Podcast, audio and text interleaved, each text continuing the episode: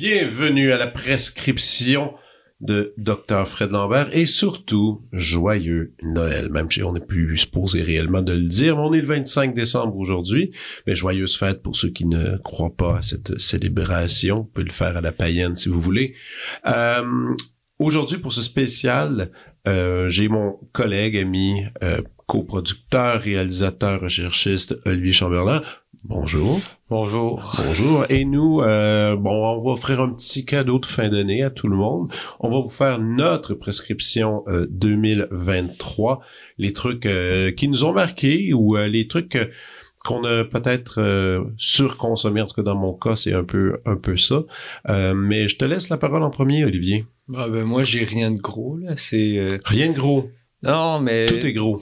Tu sais quand on demande de faire une, une prescription de ce qu'on a vu dans toute l'année, Ouais. je devrais commencer à me faire des listes peut-être, mais il aurait fallu que, que je m'y prenne un peu à l'avance. Ok, Ce c'est qui n'a pas été le cas, donc c'est un peu difficile. J'ai juste pris des choses qui me reviennent, qui sont me revenues. euh, Ouais, ben tête. tu vois, moi, j'y vais aujourd'hui, je vais, je vais y aller un peu plus dans les choses, les choses que j'ai écoutées à maintes reprises, là, Ouais, disons c'est ici, là, alors, euh, mais soit, soit pas gêné, vas-y, je Ouais, tu t'écoute. sais, moi, c'était beaucoup des films. Là. Je peux commencer par euh, un film qui m'a été prêté par un, un ami en commun, Ok. qui est Georges. Oui, Oui, c'était... Georges Privet. Oh oui, Phantom of the Paradise Oui, de, de Palma, super que j'ai beaucoup apprécié et beaucoup aussi la musique du film, Mhm. que j'ai écouté euh, peut-être un peu trop euh, par la suite. Ouais, oui. Oui, c'est un, super film, c'est toute l'esthétique, toute l'esthétique, tous les costumes. Oui, ça fait beaucoup penser, euh, moi ça fait penser à Rocky Horror Picture Show un peu dans l'humour, puis dans le côté un peu Ouais, ouais, rockesque. Ouais, rockesque, grotesque aussi un Ouais. peu quelque par moment. Là. Non, c'est un, un cool film. C'est un, cool film à, à revisiter même encore aujourd'hui. Sais. C'est parfait. Puis on n'en parle pas tant que ça aussi, à cause du flop Non. ça a fait, Ouais, flop, euh, mais qui est devenu par après une Un sorte de film culte. Là. Ouais. comme d'autres. Excellent. Quoi d'autre? Quoi d'autre? J'ai un film qu'on parle pas aussi beaucoup. Euh, ici, c'est très connu en France. C'est une comédie, c'est La Cité de la Peur. La Ça a cité, été fait par le groupe... euh, la cité de la peur. Ouais. Ah, mais ça, je connais même pas. non, ben c'est ça, c'est c'est un, un film qui a été fait par euh, le groupe d'humoristes Les Nuls, avec euh, entre Ah! autres euh, Alain Chabat. Ouais, ouais, Dedans. ok, oui, oui, ça, ben, je connais les nuls, j'ai déjà vu des trucs des nuls, mais euh, c'est c'est un vieux film ou c'est récent? Pas tant que ça, les années 90, je pense, Ok. Ok, dans, dans leur jeune temps. ok, C'est un, film assez drôle. Ça, ça parle de une réalisatrice qui a réalisé un, un film d'horreur ok, qui est un peu euh, nanardesque. ok. Et ils s'en vont à, euh, ben, au festival de Cannes pour faire des projections du film. Le problème, c'est que les projectionnistes finissent par se faire assassiner de la même manière que dans le film. Ok, Donc là, ben, c'est une comédie un peu absurde et ils cherchent le... c'est drôle, ça dit euh, le, le, euh, le film euh, de Les Nuls, La Cité de la Peur, en parenthèse, une comédie familiale. Ouais, exactement. Non, ouais, c'est, c'est très drôle. Pas Ok. tant familial. C'est un peu l'humour très absurde qu'on peut trouver, par exemple, dans, c'est quoi les films des trois réalisateurs, là, Airplane, Ah oui, oui. Top Secret, les- ouais, puis ouais. L'agent fait la farce, là. Ok, tout C'est ça. un peu ce genre d'humour très absurde. Ah, il y a Jean, Jean-Pierre Bacry, Alain Chabat, Chantal Auby, Dominique euh, Fa- Farouillat. Ok, mais c'est ça. c'est, une, belle comédie française. Ben, belle, c'est, c'est une bonne comédie française. mais le pire, c'est que je beaucoup me, rire cette année. je me souviens de cette affiche-là.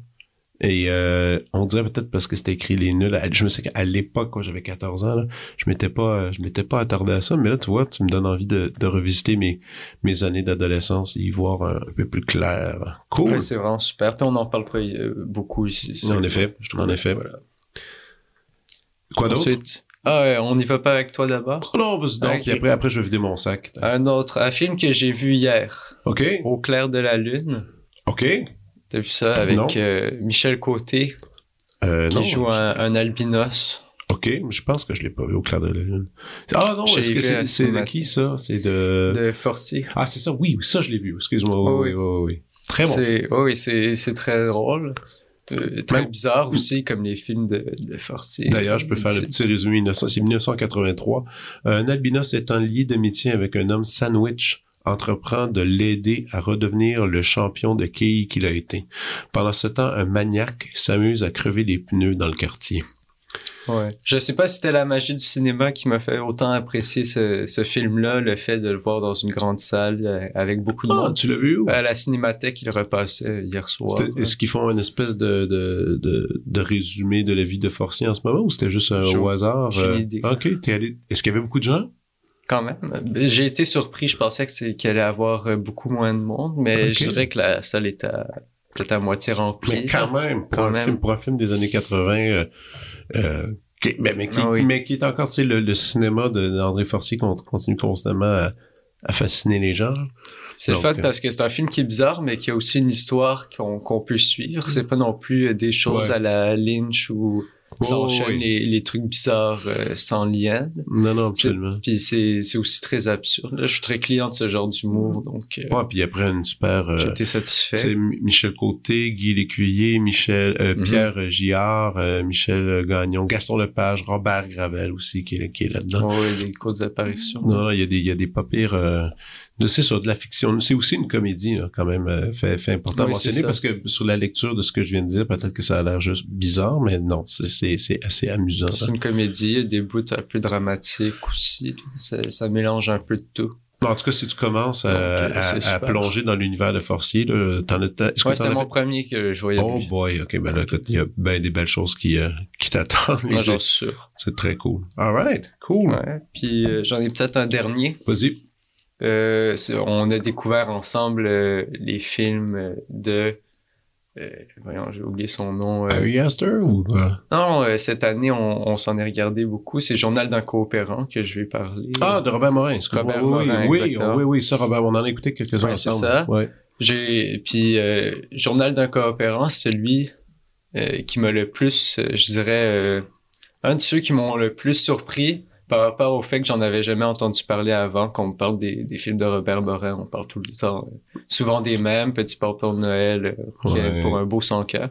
Mais celui-là, on, on m'en a pas tant parlé. Quand je l'ai vu, ça m'a surpris à quel point, euh, ben forcément, c'est très choquant, comme beaucoup de ses autres films. Mhm. C'est assez cru. euh, Ouais. pour euh, ceux qui ont les cœurs sensibles, euh, faudrait peut-être s'abstenir. Mais c'est une belle métaphore aussi. ben, pour l'histoire, en gros, c'est l'histoire de quelqu'un qui s'en va aider en Afrique euh, des populations plus pauvres avec une organisation. Mhm. Et il va se passer des... Je, je, je divulgacher mèche, absolument ouais, rien.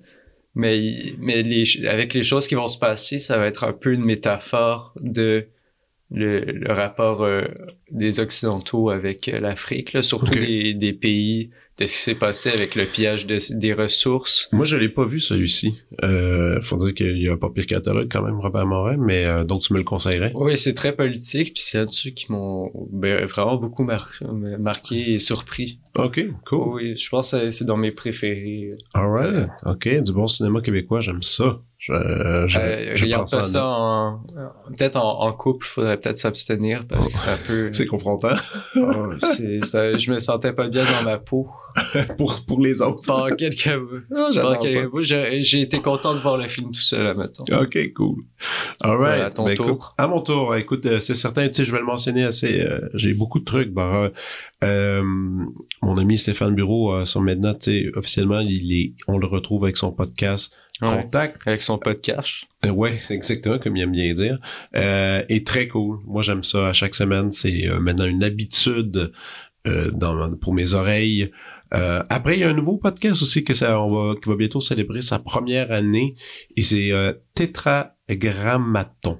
Tétragrammaton avec Rick Rubin. Euh, Rick Rubin, qui est ce- cette espèce de producteur prolifique euh, en- dans le milieu de la musique, qui touche à toutes sortes de trucs, que ce soit le rock ou le hip-hop. Surtout, il est très marquant dans le milieu du hip-hop. Euh, et qui, et qui a publié un livre sur la créativité il y a pas si longtemps. Il a une espèce de voix de sagesse qui est extraordinaire. Pour ce podcast-là, ce qui est aussi agréable, je trouve, c'est qu'il n'a pas l'ambition de faire de l'argent. Il est tellement riche déjà, cet homme, que il y a aucune publicité. L'émission commence directement dans la conversation. On y va. Puis il va avec des invités, justement, avec sa notoriété, il va chercher des gens vraiment passionnants. il y en a un avec Terry Gillingham. Après, il y a un des, un des bons, si vous voulez vous initier à une bonne conversation profonde, il celle avec Nick Cave, dans lequel Nick Cave revient sur la mort de, de son fils. Euh, c'est très, c'est très beau, c'est très touchant, c'est et il toujours un angle intéressant. Puis même, je dirais qu'au-delà de ça, en plus, la production est, est, intéressante dans le son. Évidemment, c'est quelqu'un de qui est sensible au son, alors il, il va avec euh, sûrement avec une prise de son, un micro euh, un peu à l'ancienne, quelque chose de super timbré pour les discussions, c'est bizarre à dire, hein, on parlait de micro pour pour les gens qui discutent, mais il, a, il a fait une recherche, il offre il offre une qualité sonore vieillotte qu'on qu'on n'entend pas vraiment dans le milieu du podcast. ça, c'est ça, ça m'a beaucoup touché. Euh, donc oui, euh, absolument. Écoutez, si vous aimez vous amuser un peu ça se peut, j'en ai parlé déjà. Il y a un pays dans l'oreille qui est un de mes podcasts préférés cette année avec Bric et Brac québécois, euh, des poètes nationalistes qui nous font bien rire. Couple ouvert, je me, suis beaucoup amusé aussi. Dans l'humour, un dernier en anglais, Bad Friends avec Andrew Santino et Bobby Lee, deux bons amis qui s'aiment et qui se détestent en même temps, euh, s'amusent à faire un peu d'improvisation, tout ça. Moi, ça m'a, ça fait quand même deux, euh, ça fait déjà trois ans que le podcast existe. Euh, moi, ça m'amuse énormément, alors je vous le conseille. Pour ce qui est des euh, de la musique, oui. Alors pour la musique, ça, c'est toujours, euh, c'est toujours un peu chargé, mais j'essaie de résumer ça. Mes deux albums francophones de l'année préférés. Euh, tout d'abord, il y a Alex Berger avec l'album Ça s'invente pas, qui sortira d'ailleurs notre épisode avec lui le 8, si je me trompe pas, le 8 janvier, dans lequel on va aller en détail sur la création de ce, de ce disque fabuleux du country québécois euh, tout ça manié par un jeune artiste avec une proposition, une vision différente. Moi, j'ai beaucoup aimé, beaucoup touché. Un autre, euh, évidemment, je suis un grand fan de musique traditionnelle. Euh, c'est plus fort que moi, ça va me chercher dans le sang. L'album Noé du groupe Les Chauffeurs à pied, du trad, comme comme on l'aime. Les Chauffeurs à pied, ce que j'aime bien d'eux, c'est que les arrangements sont bien faits. Ils ont et surtout c'est du trad avec une saveur, avec un petit sourire, avec un peu d'humour. Euh, ils, quand c'est le temps d'être sérieux, ils sont. Quand ils sont pas, ils sont vraiment pas. Ça, j'apprécie ça de, de ce groupe.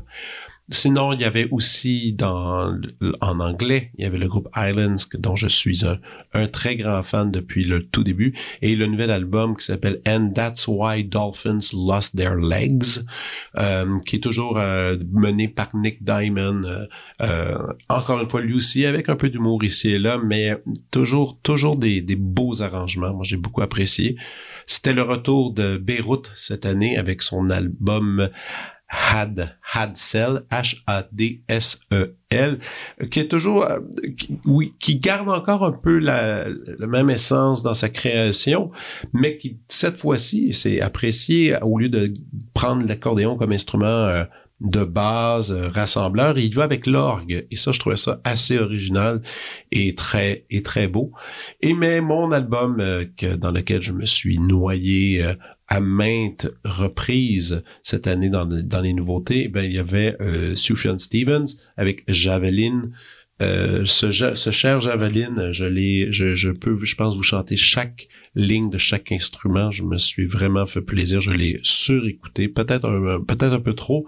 Et là, et, et, mais je peux juste vous le conseiller si vous aimez évidemment cet, cet univers de Stevens dans lequel il, il remet tout ça avec des réflexions justement sur ses croyances, euh, sur Dieu. D'ailleurs, il se, il se relève d'une maladie, là, du réapprendre à marcher, tout ça, c'était assez mis discrètement par les médias. C'est un artiste qui, c'est le plus anti-artiste des artistes. Il déteste euh, la notoriété, il déteste d'être populaire, mais euh, mais ça donne quand même de la très belle musique. Et un album qui est d'un autre temps, d'une autre époque, 2013, Andrew Bird, ce cher violoniste chanteur, qui est aussi comédien, on a pu le voir dans Fargo saison 4, la, la télésérie. Euh, il, y a, il y a cet album qui s'appelle I Want to See Puletsky at Night. Euh, tout est enregistré euh, chez lui dans son appartement avec les loops qu'il fait si bien au violon, tout un album fait de violon. et, et dans lesquels on entend même tous les détails. On, l'entend appuyer sur les pédales pendant qu'il fait. Il ne, cache pas le, le, matériel qui, qui l'entoure. Au contraire, ça donne encore plus de vie à cet album. Alors je vous le conseille fortement. Ça, c'est pour la musique. Pour, euh, pour ce qui est de, le, de télésérie, eh bien, évidemment, euh, j'en, j'en, j'en parle trop, il faut que j'arrête d'en parler, mais euh, How to with John Wilson, qui s'est clôturé cette année avec une dernière saison. C'est fabuleux, c'est du, du grandiose. Je l'ai dit plusieurs fois, allez l'écouter, c'est vraiment beau.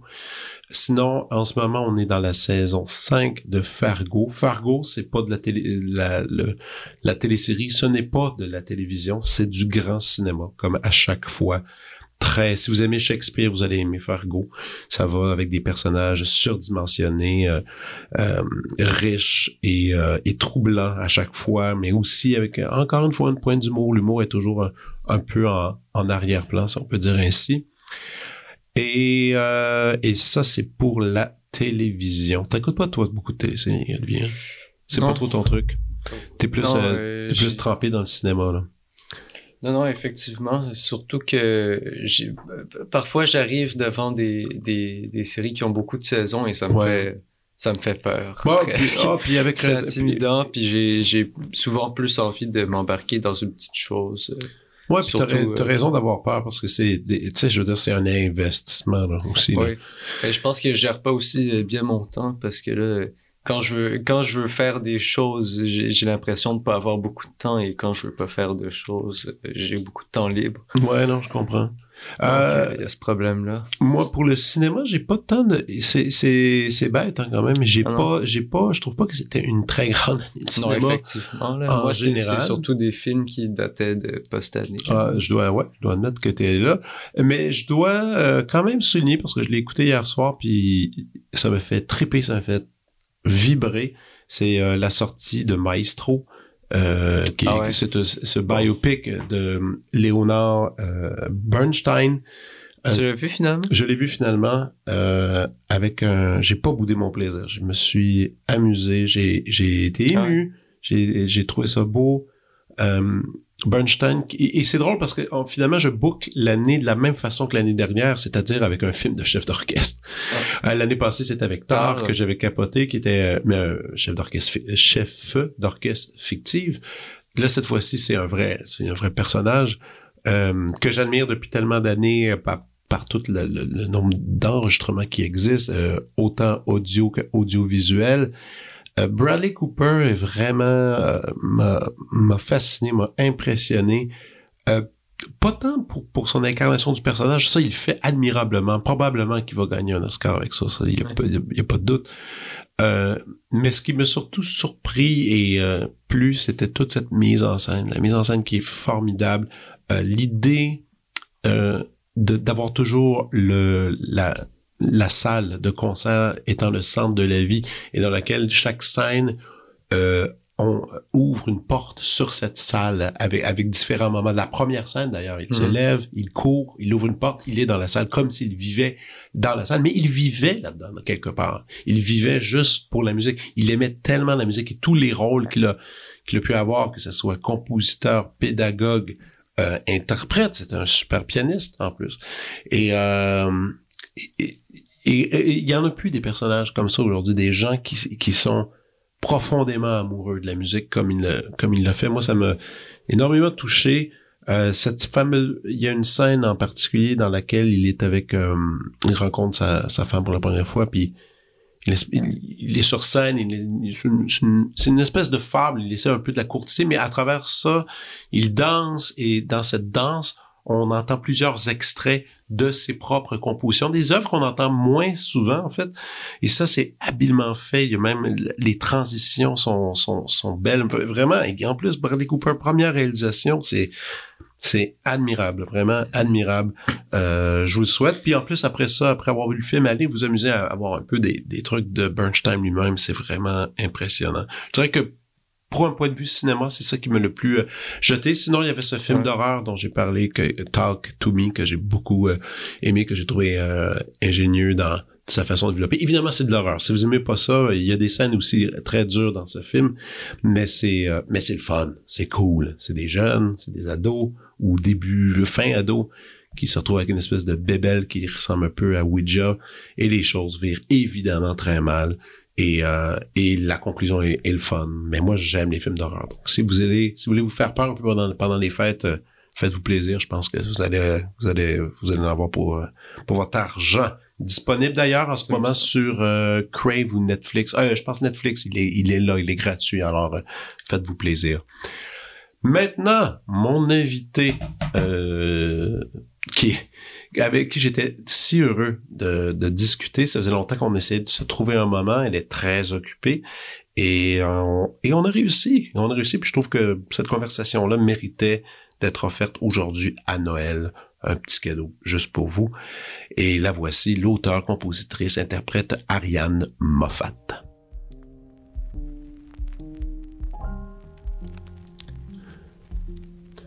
Depuis les débuts de son impressionnante carrière, Ariane Moffat est indissociable de la chanson francophone actuelle. Auteure, évocatrice, musicienne versatile, activiste et maman à temps plein, elle demeure une des figures les plus présentes, créatives et appréciées du paysage culturel québécois.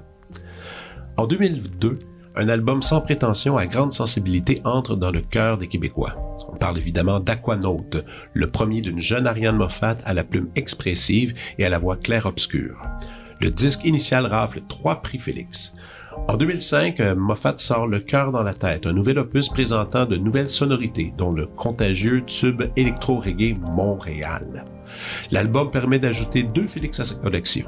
Et en 2008, place à tous les sens, parfait cocktail de groove et de refrains qui s'installe dans l'imaginaire. Un disque bientôt bardé de prix.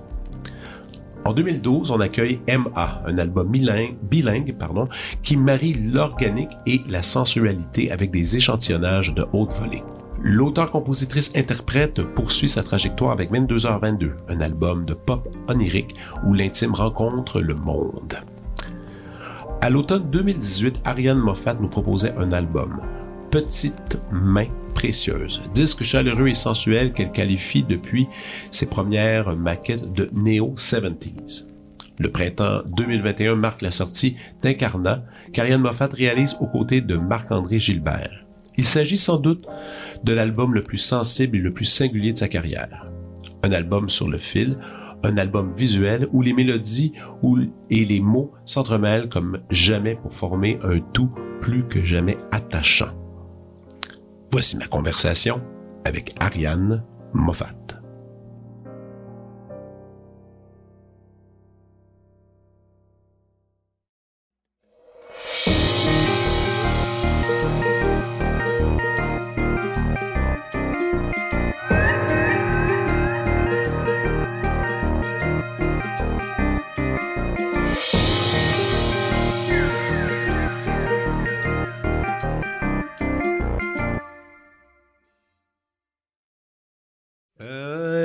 C'est parti en pleine, en pleine grève. On réussit à se voir. Oui. Quand même. Euh, et puis, tu sais, en pleine grève, puis on se voit. On peut-tu en parler de ben, ça? Certain. À, l'école. On est à l'école. Et ce n'est pas euh, un poisson d'avril. Ce n'est pas un poisson d'avril. Est-ce que tu en as beaucoup parlé à date de ça? De mon, euh, Ton retour, sur les bancs. J'en ai pas parlé beaucoup parce qu'en ce moment, je suis comme dans une ben période où, tu sais, j'en parle à mes proches, mais je, ne suis pas nécessairement dans les médias à raconter que je. Mais oui, je, termine. Euh, tu termines un bac. Un baccalauréat en musique. oui. Moi, c'est quand même. Cette rencontre-là était pas pire parce que moi, moi, je suis chargé de cours ici. Je suis pas professeur, je suis chargé de cours entre deux étudiants, je vais à la salle de bain, je te vois sortir de l'ascenseur, je fais Hey, tu es. certain, vite demain, je fais Ah, viens faire une conférence, cool, ça. Comme un tu fais Ah non, je viens prendre un cours. J'hallucinais mes raides. Mais parce que faut aller peut-être un peu dans la petite histoire de mm-hmm. ça. Tu avais commencé à étudier ici il y, a, plusieurs années. Complètement. Ça a été. Euh, j'ai fait bon, mon, mon, deck à Saint-Laurent, au Cégep Saint-Laurent en chant jazz, puis j'ai fait un début de bac une majorité de bac ici à l'UCAM, euh, deux ans sur trois. Puis c'est vraiment en commençant à jouer au niveau professionnel, c'est-à-dire à, l'invitation de Marc Derry qui m'a invité à venir en tournée. Il y a, ça, début des années 2000, j'ai ben dû rater ma rentrée de ma dernière année de bac. Et ça, ça fait plus de 20 ans maintenant. Puis j'ai toujours eu comme un petit feeling de choses. De, de, de, J'aime ça finir ce que je commence. Il me restait plus tant de, de cours que ça. Puis ben j'aimais beaucoup la formation. Et ça fait quelques années que Dominique Primo, qui est la prof de chant maintenant, responsable du programme de musique, qui, tu sais, elle m'a déjà invité pour un petit masterclass, elle m'a déjà dit un, bac honorifique, nanana. J'étais comme, non, ça me tente pas. Ouais, je comprends. Euh, on a trouvé une façon, avec des équivalences de, quelques-unes de mes années de, pratique musicale, ben, à faire en sorte qu'il me reste pas grand-chose, puis que je retourne dans le même département. Euh, on se parle dans un local où j'ai probablement étudié. Euh, des cours de solfège. C'est ça, la même prof. fait que c'est vraiment formidable dans cette année pour moi qui est une espèce de je l'appelle mon automne acteur studio, une ben espèce de touche à tout, de, de, recul de la routine ou le cycle habituel de dire OK, je finis une tournée, j'écris des tunes, je fais un album. Ben ouais. Je me sens pas là. Fait que ça, c'était une occasion en Ça fait un bout que tu fais ça, tu sais. Oui. Mine, de rien, là, tu sais, on regarde, tu sais, en préparation à, se rencontrer, je me, mm-hmm. je me suis mis à, scroller, à regarder tout le nom. Le nombre d'albums que tu as fait, de collabos, mm-hmm. puis de projets on the side, de la pour de la TV, de la scène, c'est comme.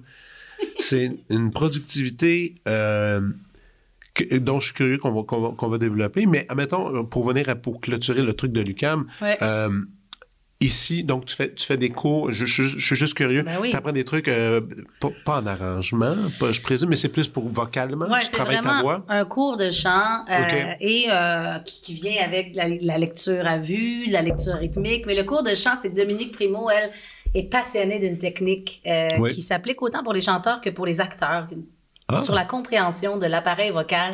C'est une approche qui s'appelle Estill Voice et donc qui est très euh, très anatomique. Tu sais, souvent quand on enseigne un instrument comme la voix, qu'on on voit pas les cordes euh, comme non, ça. Non, c'est invisible. C'est invisible. C'est beaucoup des sensations, des images, des métaphores, mais cette approche-là est super anatomique. Fait que la hauteur du larynx, toutes les parties euh, musculaires qu'on nomme, puis c'est comme des ingrédients différentes différents sons de façon de placer la voix. Puis après ça, c'est comme si on cuisinait à partir de ces éléments-là pour créer ce qu'on veut, comme amalgame de, de, de Puis est-ce que ça crée juste plus de tonus, plus de soutien dans le son? Ou Je dirais que ça m'amène à voir un peu autrement le fait de chanter, euh, peut-être de moins associé à, à justement, le soutien dans cette approche-là, il vient pas nécessairement de contraction du diaphragme, forcer quand on chante haut. C'est vraiment plus de penser comment placer l'instrument pour arriver à faire des choses finalement sans forcer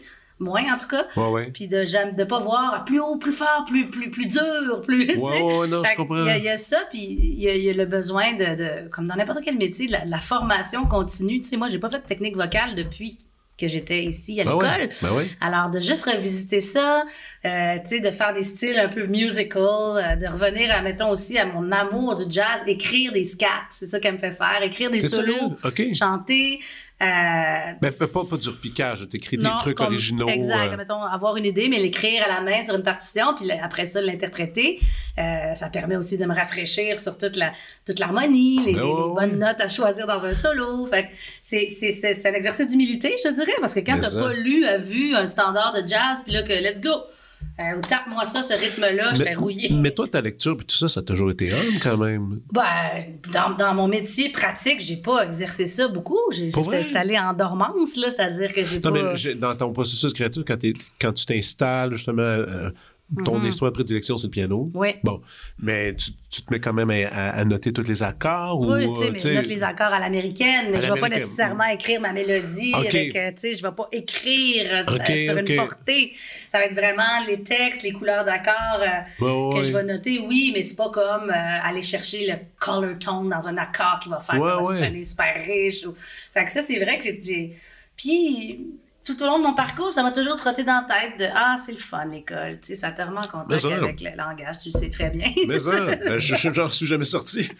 J'ai tout, j'ai étudié pour pouvoir rester encore plus longtemps à l'école puis mhm. pouvoir enseigner. Mais, tu sais, mhm. mais, mais c'est, en tout cas, chapeau, moi. Euh, non, mais c'est un exemple parce que, parce que j'arrête pas de souvent, il y a des étudiants qui vont lâcher puis qui, qui lâchent, je me dis Ah non, j'en ai plus besoin. Je suis comme Ouais, mais oui, mais c'est le fun de finir les, finir les choses. Ouais, ça, c'est un concept. Parce que, tu sais, entre toi et moi, j'ai pas quatre cours pendant cette session-là. Non, non, non. C'est pas ça l'idée, mais c'est de dire, j'étais pas loin et j'aime encore ça, puis ça tombe dans une belle période de ma vie.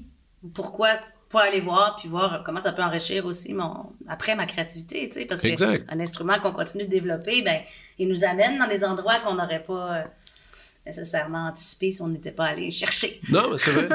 Moi, j'étais obligé de, de, de, me remémorer la première fois que j'ai compris ton existence ou que j'ai que j'en étais conscient. Et ça m'a amené, écoute, dans des pas pires euh, souvenirs. J'ai peur. Moi, je suis tellement euh, poche avec les, la genèse des rencontres. Non, mais, non, non, pas, pas, pas, notre rencontre personnelle. Plus, la, plus la rencontre de la musicienne sur scène. Ça, c'était bien avant. Parce que nous, on s'est rencontrés, je pense, dans les années 2000, 2008, 2009, je sais plus trop. Or, euh, c'était, je pense, 98 ou 99, ou peut-être même 2000, mais c'était avec ma blonde du cégep Violaine de son nom. Elle puis moi, on avait découvert Marc Derry à Joliette. Il était... J'avais à l'UQAM à ce moment-là. C'est ça, tu étais étudiant. puis Marc Derry était venu faire un show, puis j'allais même pas voir Marc Derry. La première partie, c'était euh, euh, Yann Perrault, que je mhm. connaissais, puis c'est lui, ça c'était Yann quand il commençait solo, mhm. piano, machin. on allait voir Yann, puis par hasard, ben, il y avait Marc Derry. Puis là, mm-hmm. écoute, gros coup de cash, capote, j'achète le disque, ça n'a pas de bon sens. Puis là, on voit qu'il fait une collabo avec Daniel Bélanger au Saint-Denis, à Montréal. tu sais, c'était gros. sur la route avec Mino Sinelli, le grand percussionniste. Exact. Et là, tu étais là. Oui. Puis, on arrive au show, on s'achète des super bons billets, on était monté de Joliette et euh, les gars, ton, à un moment donné, ils ont laissé place de jouer tes affaires un peu. Puis puis, puis je me souviens encore. Puis là, ton album n'était pas encore sorti. Mm-hmm. L'album n'était pas sorti. Puis je me souviens qu'on avait sorti, mais j'ai fait, hey, elle, je pense qu'on va. Euh, on va l'entendre beaucoup, euh, ça va rester dans le coin. Puis, et, et, et, c'est, le cas, hein, je veux ah. dire. Mais là, moi, je suis curieux un peu de, de ces années-là, mm-hmm. parce que parce que Marc Derry, c'est encore quelqu'un que j'aime beaucoup. Moi, c'est quelqu'un que j'aime beaucoup. ses albums m'ont super gros marqué. Euh, évidemment, Daniel Bélanger, moi, ça, encore, ça me encore plus loin à, l'adolescence. Euh, comment tu t'es retrouvé là? c'est, souvent, on parle de mon association avec Daniel, puis c'est beaucoup ça qui ressort parce que ça a été les premières gigs que, où, le plus grand nombre m'a découvert, peut-être parce que je faisais les premières parties. C'était la tournée Rêver mieux qui a été super marquante. Mais moi, je dis toujours, attention, ben Marc, ben est rentré ici à quelques rues dans un bar qui s'appelait le Jason à l'époque, qui est hmm. juste en face du cégep du Vieux-Montréal. Puis avant le Jason, c'était autre chose, mais tu sais, c'était un, des lieux qui n'existe plus à Montréal où ben on avait des, des sets live. Puis moi, je, je jouais là. Puis j'étudiais à ce moment-là, pas encore ici, mais à Saint-Laurent. Puis je revisitais avec mon amour de la pop depuis toujours des, des, des tunes de The Police, Bob Marley, mais avec des arrangements un petit peu plus ah, denses, des, des, cuivres qui venaient du cégep, donc des soirées. Puis à un moment donné, j'ai Marc est entré avec son gros sac à dos de gars qui marche dans la ville, puis qui est curieux, puis qui est tripeux, puis il m'a aperçu avec un scotch entre les jambes au piano, puis il m'a trouvé dans ce bar-là. T'es-tu sérieux? Simple de même? Simple de même. Et ça, ça correspondait au moment où lui, c'est un peu euh, désaffilié de sa grande proximité avec Alain Quirion, qui était son meilleur ami batteur. Ben Ils sont redevenus proches, mais à ce moment-là, je pense qu'il y avait un petit, euh, un petit bug. Et donc, il m'a demandé, veux-tu autour de son premier album, son éponyme euh, Veux-tu venir avec moi en tournée? Remplacer Alain qui chantait énormément. Donc lui, il a engagé un autre batteur, puis il m'a dit Viens faire des claviers. Ah, OK, je comprends. Et c'est là que euh, tout est dans tout. Donc à cette rentrée-là suivante de, de, ma troisième année d'université, j'ai fait ben, je vais partir avec Marc Derry. Et la tournée dont tu parles, des Franco sur la route, ça a été la rencontre avec Daniel, parce que moi, j'y allais en ah. tant que musicienne de Marc. J'ai rencontré Daniel, c'est incroyable ce terrain de jeu-là. Moi, je j'arrivais dans les grandes ligues, des shows à Place des Arts, euh, tu sais, puis oh, oui. qui est un percussionniste, qui, a joué avec Tori Amos, entre autres. Ben oui, ben oui. Mes idoles. Et donc, euh, c'est à ce moment-là que Daniel a demandé ma, mes mains à Marc ben oui. pour dire, ben, pour la tournée de Rêve et mieux, euh, viens donc clavier. Fait que c'est vraiment Marc qui m'a toujours appelé Baby Star, encore aujourd'hui, qui m'a, qui m'a regardé d'une manière qui m'a tellement permis de peut-être croire que j'avais ma place dans cette, ben dans cette industrie-là. Il m'a donné confiance, il m'a fait sentir d'une grande valeur. j'ai toujours trouvé que j'avais été chanceuse d'avoir ce regard-là porté sur moi pour ben affronter un peu le, début d'une carrière puis essayer d'avoir un peu confiance dans, dans, dans un, ben, de C'est une bonne histoire, ça. ben oui. parce que, non, parce que ça t'arrive-tu des fois aujourd'hui de te pincer un peu? Puis de dire, tu sais, d'être dans la reconnaissance, de faire qu'est-ce que C'est? Fou que ça s'est passé. Tu sais, même que, sûrement quand tu étais au Jason, que tu jouais, que tu montais tes trucs, tu fais pas penser nécessairement que ça allait devenir ça. C'est sûr, effectivement. Mais j'étais tellement craqué. Tu sais, le, le, le, le, manque de. Tu sais, le côté décomplexé, la confiance aveugle, l'ambition qui nous fait foncer dans le tas quand on est jeune. Ça, j'étais habité de ça. Fait que. Autant chaque chose qui m'arrivait était magique, les synchronicités de la vie qui me faisaient rencontrer telle ou telle personne, autant je me disais, c'est là que je m'en vais, c'est ça que je veux. Mais oui, aujourd'hui, je me dis, ces rencontres-là, ensuite, euh, le fait d'être présenté à un public aussi mélomane, aussi attaché à la chanson francophone qui était le public de Daniel, ça a été mon...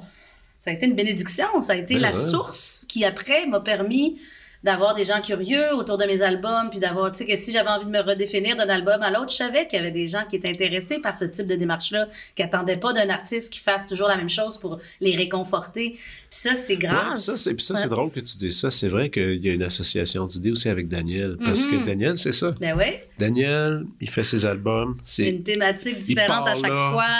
Puis même des fois, tu peux pas nécessairement aimer la thématique, mhm. Mais à un moment donné, elle va t'accrocher. C'est ça qui est, c'est ça qui est weird. Parce que le joyau au cœur de tout ça, c'est sa sensibilité, son songwriting incroyable. Fait il t'amène dans son trip. Puis tu finis par. à un moment donné, t'adhères. Moi, l'album, euh, c'était quoi son album de country, là? Euh, euh, j'oublie toujours le nom, là, mais celui qui est allé faire, il est allé faire à Nashville, oui, tout oui, ça. Oui, oui, oui. ça, je l'ai, ça, je l'ai, Chic de ville. Chic de ville. Je l'ai refusé pendant un an, cet album-là. Je l'ai refusé. Puis à un moment donné, à un moment donné, j'ai fait, bon, j'avais écouté deux singles, j'ai fait, non, non, uh-huh. non, il n'y en a pas question. Puis finalement, aujourd'hui, c'est encore un de mes préférés. c'est comme ça. Des fois, ça prend des tournures. Ben, c'est ça, puis c'est ça qui fait que Daniel aussi, puis, tu sais, comme son public le suit, puis. Parce qu'il cherche à, se faire aussi amener dans des, dans des zones qui sont pas toujours attendues puis qui demandent une adaptation parfois. Tantôt, tu parlais de, justement au Jason, des espèces de trucs euh, de police que tu revisitais tout ça. Euh,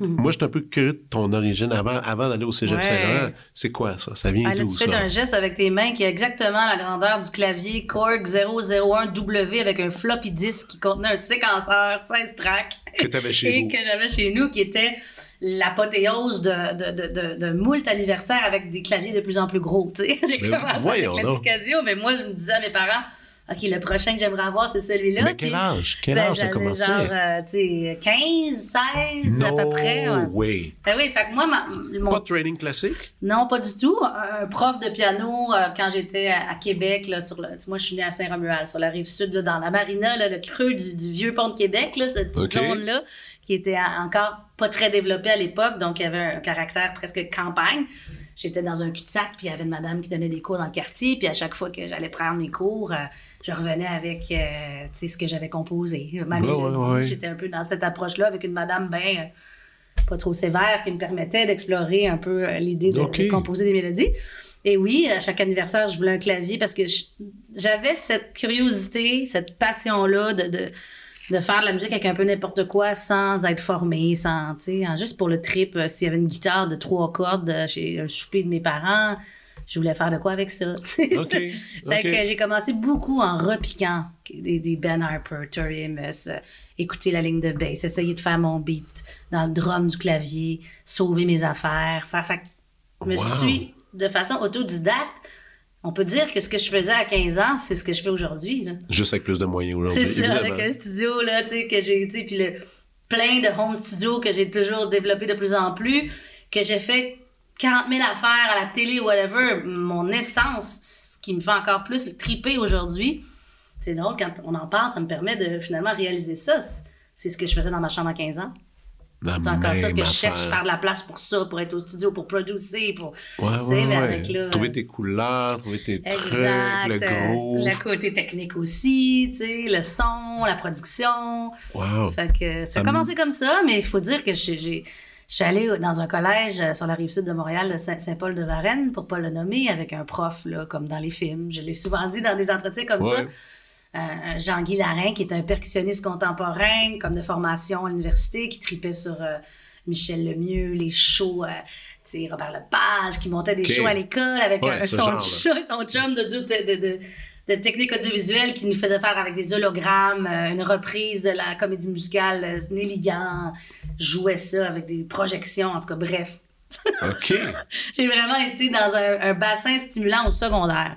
Alors, j'ai lâché à ce moment-là, je jouais, au basket, croyez-le ou non. J'étais une petite garde qui shootait des trois points. Et là, quand la musique est entrée dans ma vie au secondaire de façon plus officielle, le basket, euh, les tournois du week-end ont pris le bar, c'est devenu les comédies musicales qu'on montait à l'année. Puis lui, il m'a créé un programme au secondaire 5 pour préparer mes auditions pour le cégep. Mais voyons.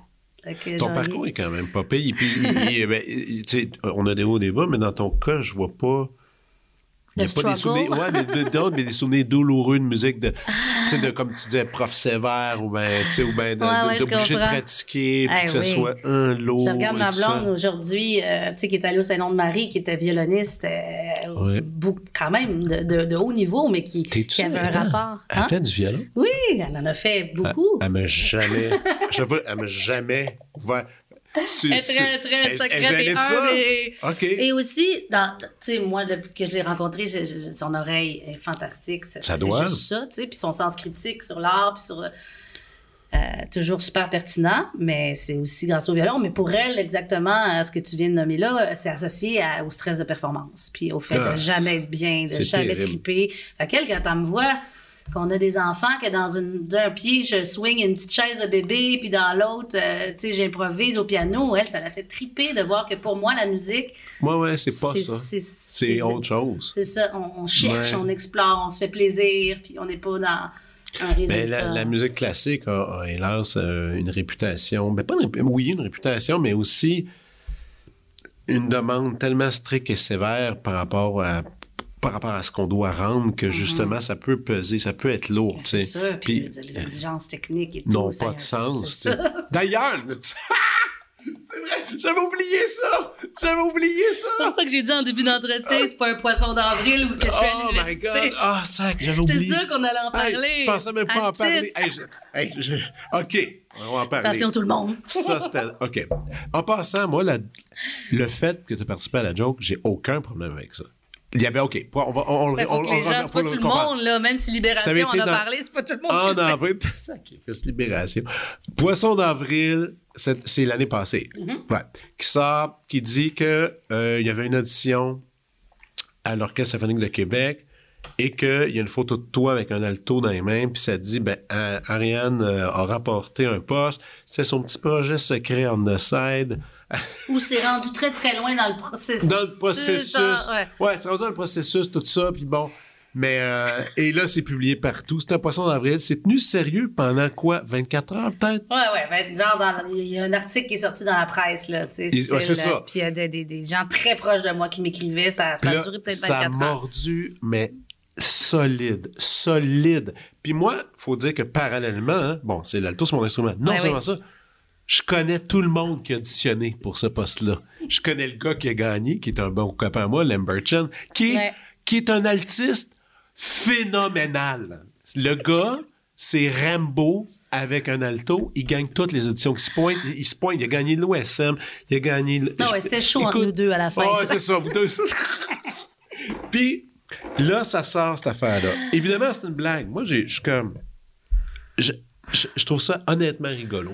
Ouais. La part... l'orchestre, hein, by the way. Parce que j'allais jouer à Québec, puis ils m'ont mis dans le coup pour, au, départ, à l'interne, faire ça. Mais moi, le moment où je suis devenu berserk à propos de ça, c'était la réaction.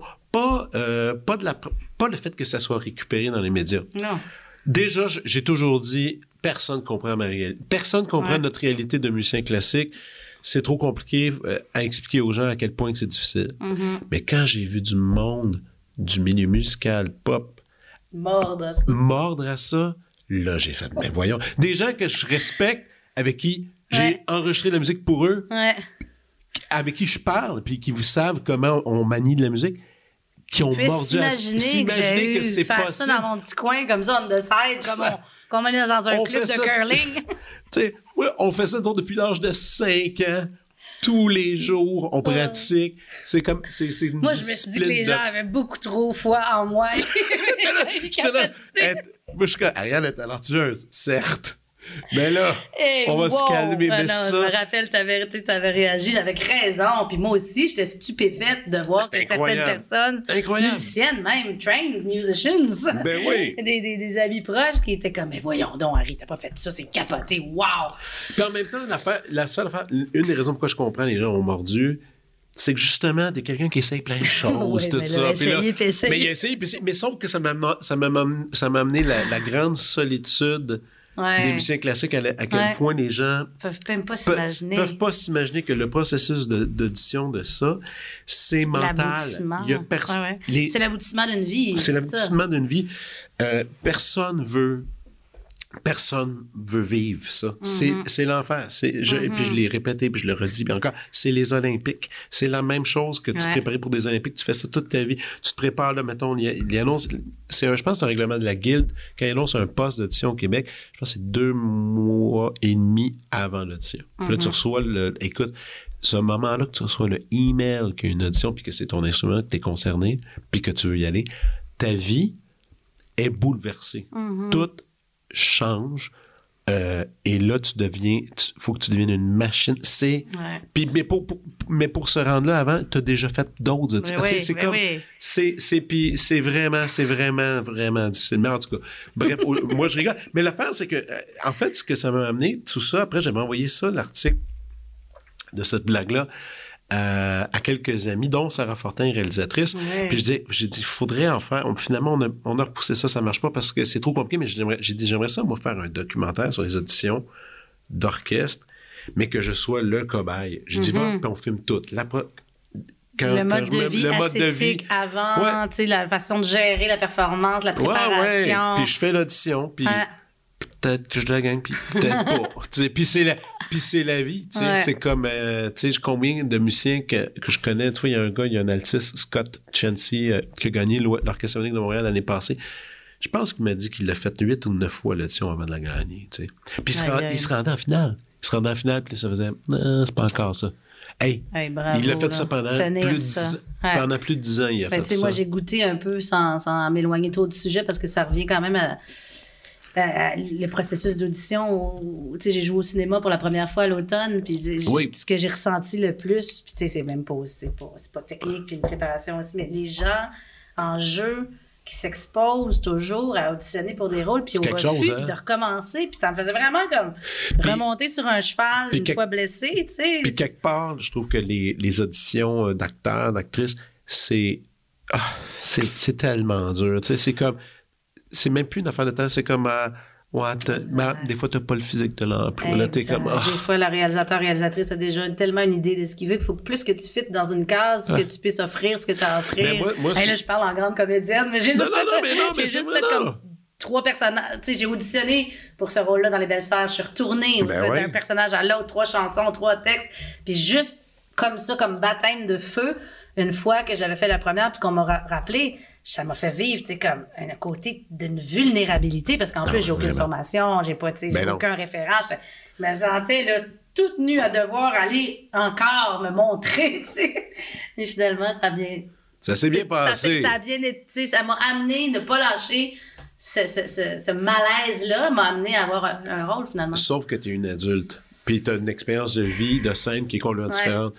Moi, je te pose la question, toute parce que moi, c'était proposé pour ma plus, ma plus vieille, de 9 ans. Toi, tu mettrais-tu tes enfants dans, ces, dans, ces, dans cet univers-là? Non. Non, non. Moi, jamais. Même avec ma Jamais. blonde, euh, Je pense que je pense que voir, mettons, ma fille faire une audition puis de pas l'avoir, puis le Ouais. faire, pourquoi je peux ben. Ah, Ah ouais, c'est trop tôt. Enfants, jouons, allons à l'école si c'est possible.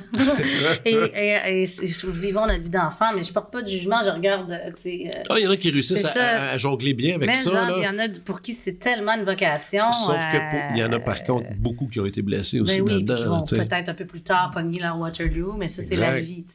C'est la vie, ouais, ouais. Ben, c'est ça, c'est des choix personnels et tout, mais non, tout ce qui est casting, euh, truc patente, jeu d'enfant, euh, enfant star, euh, sais pas quelque chose que je, que, que moi, de- de- d'aller vers ça, si Ouais. mes enfants en plus sont pas nécessairement. en tout cas, j'ai pas le goût de mobiliser ce genre de. Sont- de- ils ont-tu un tempérament artistique? Euh, Il y en a, euh, Georges, celui que, tu sais, ma blonde a porté les jumeaux Paul et Henri, moi j'ai Ouais. porté Georges.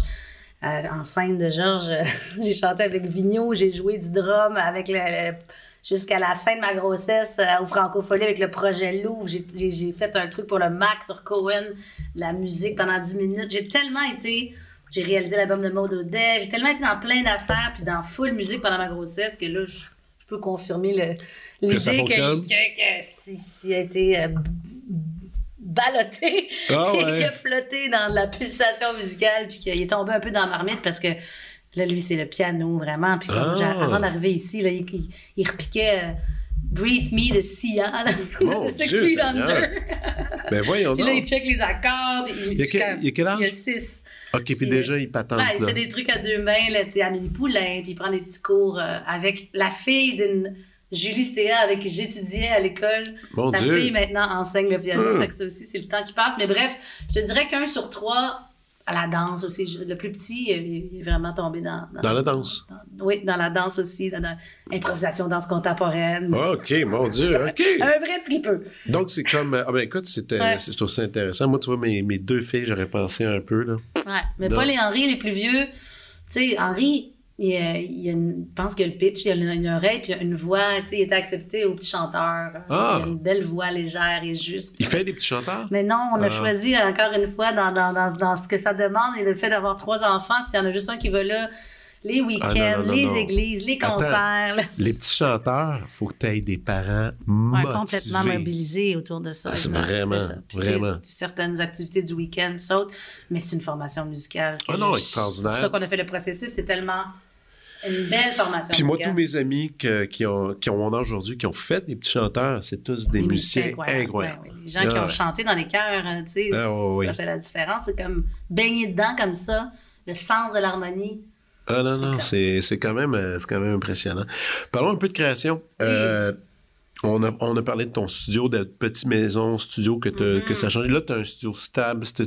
C'est toujours le même depuis pas mal d'années? Non, c'est nouveau. Ah! J'ai acheté pour la première fois un lieu. Euh, ça fait même pas un an. J'étais quand même à jour dans l'idée où j'ai, pendant plusieurs années, j'étais carrément en haut de la garderie de mes gars dans le quartier sur ma rue, dans une classe d'école. Je l'appelais le studio, studio La Classe. Ben C'était fantastique, proche. J'ai posé mes enfants en garderie puis je montais au troisième. Et euh, j'ai eu ça quelques années, mais là, euh, il était question que le, building soit vendu. Ça a toujours été ah, ça un peu. Là, c'est nouveau propriétaire quand tu es, mettons. Euh, non, peu importe. Le lieu, souvent les artistes. Ben c'est un autre sujet. c'est temporaire. Faut jamais que tu t'attaches trop à un espace. Mais là, je me suis dit justement, je vais vieillir dans le Milex, puis je me suis acheté ah, un, genre de condo dans un, des ateliers où c'est résidentiel et commercial et où déjà au rez-de-chaussée, il y a un studio, Troublemakers, euh, donc j'ai des voisins. Ah, c'est avec la gang de Troublemakers, ok, ok, je sais. Ok, ouais, ouais. un espace à moi et je capote, dans le sens ben où oui. euh, c'est comme j'ai pas de blues du dimanche soir, euh, je rentre là. c'est tu fais ta boîte à lunch le matin.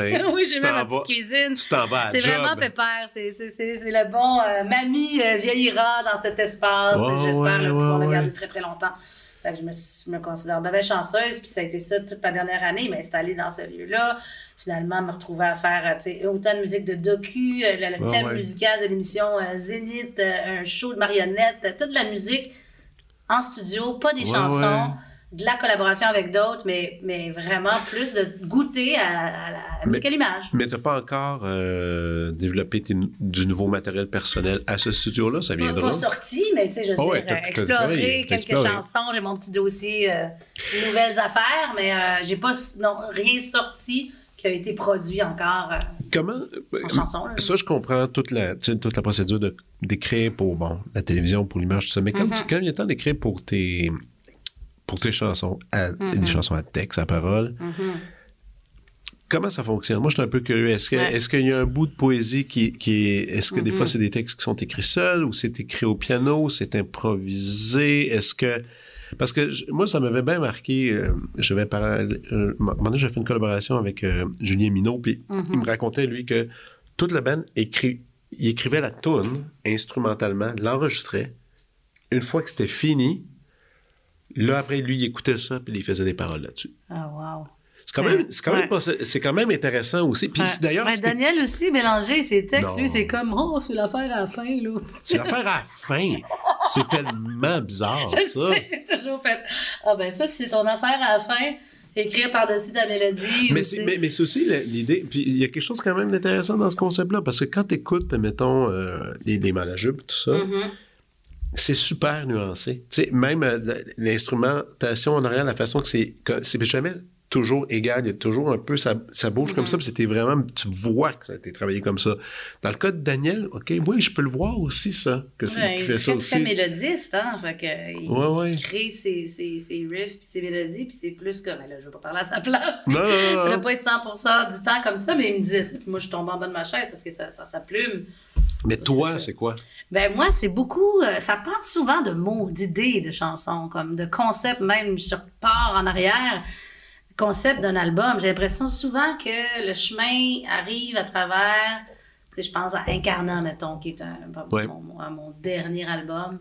Euh, c'est vraiment le- la découverte de, de ce terme-là, Incarnat, à travers un coucher de soleil de, de- de malade en revenant du chalet.